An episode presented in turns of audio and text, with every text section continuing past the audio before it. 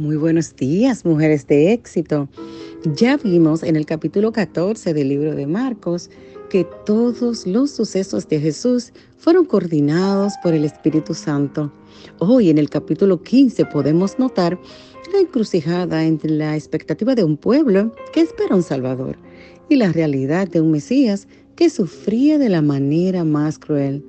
Y nadie quería aceptar esto, ni sus familiares, ni sus discípulos, ni siquiera sus enemigos. Vemos a Jesús que sufre y sufre, siendo inocente. Es el Mesías que salva, sana y libera, pero ni triunfante, ni reverenciado, ni adorado. Un Jesús coherente, con el carácter de su misión.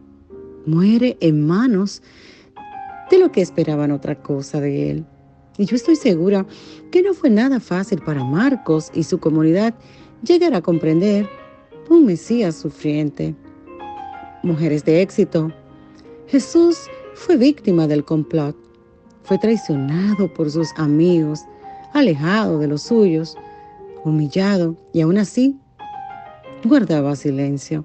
Y en el momento culminante de la cruz gritó, Dios mío, Dios mío, ¿por qué me has abandonado? ¡Wow! Este grito identificó a Jesús en el momento más doloroso de su vida. Pero en ese momento y con ese grito, Jesús unió la promesa de Dios a la esperanza humana. ¡Wow! ¡Qué hermoso! En su propia experiencia, Jesús gritó a Dios para orientar la mirada de todos. Es en esa mirada donde Jesús se identifica con los sufrientes. Es en esa mirada donde nace la fe, y no era resignación, era fuerza. Jesús fue abandonado por su propio Padre cuando tomó nuestros pecados sobre sí mismo. Mientras colgaba de la cruz, el cielo se oscureció.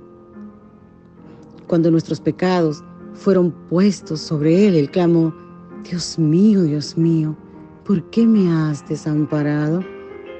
Wow, el Padre, con quien tuvo comunión eterna, apartó el rostro cuando Jesús se identificó con nuestros pecados.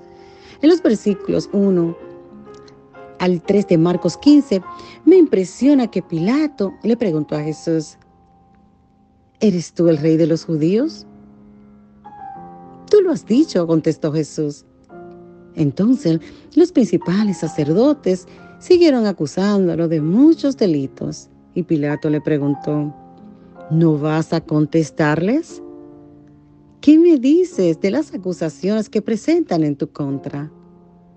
Entonces, para sorpresa de Pilato, Jesús no dijo nada. Mis amadas, humanamente, cuando nos encontramos en situaciones donde se nos acusa injustamente, nos defendemos.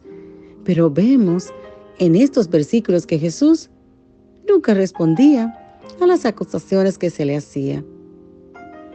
Jesús quería darles una enseñanza, y aunque la mejor manera de derrotar al enemigo era haciéndole conciencia de la injusticia, ¿verdad?, que estaban cometiendo, Jesús tenía un método diferente. No era violento. Era el método de avergonzar al enemigo con el amor. Por eso es que Jesús decía, si tu enemigo tiene sed, dale de beber. Y si tiene hambre, dale de comer. Mujeres de éxito, cuando te encuentres en situaciones donde se te acusa y te sientas amedrentada, no responda al necio de la misma manera, para que no te conviertas más necio que él. Toma el ejemplo de Jesús, que no abrió su boca. Y a lo mejor te preguntarás, entonces, ¿hay que dejar que los malos ganen?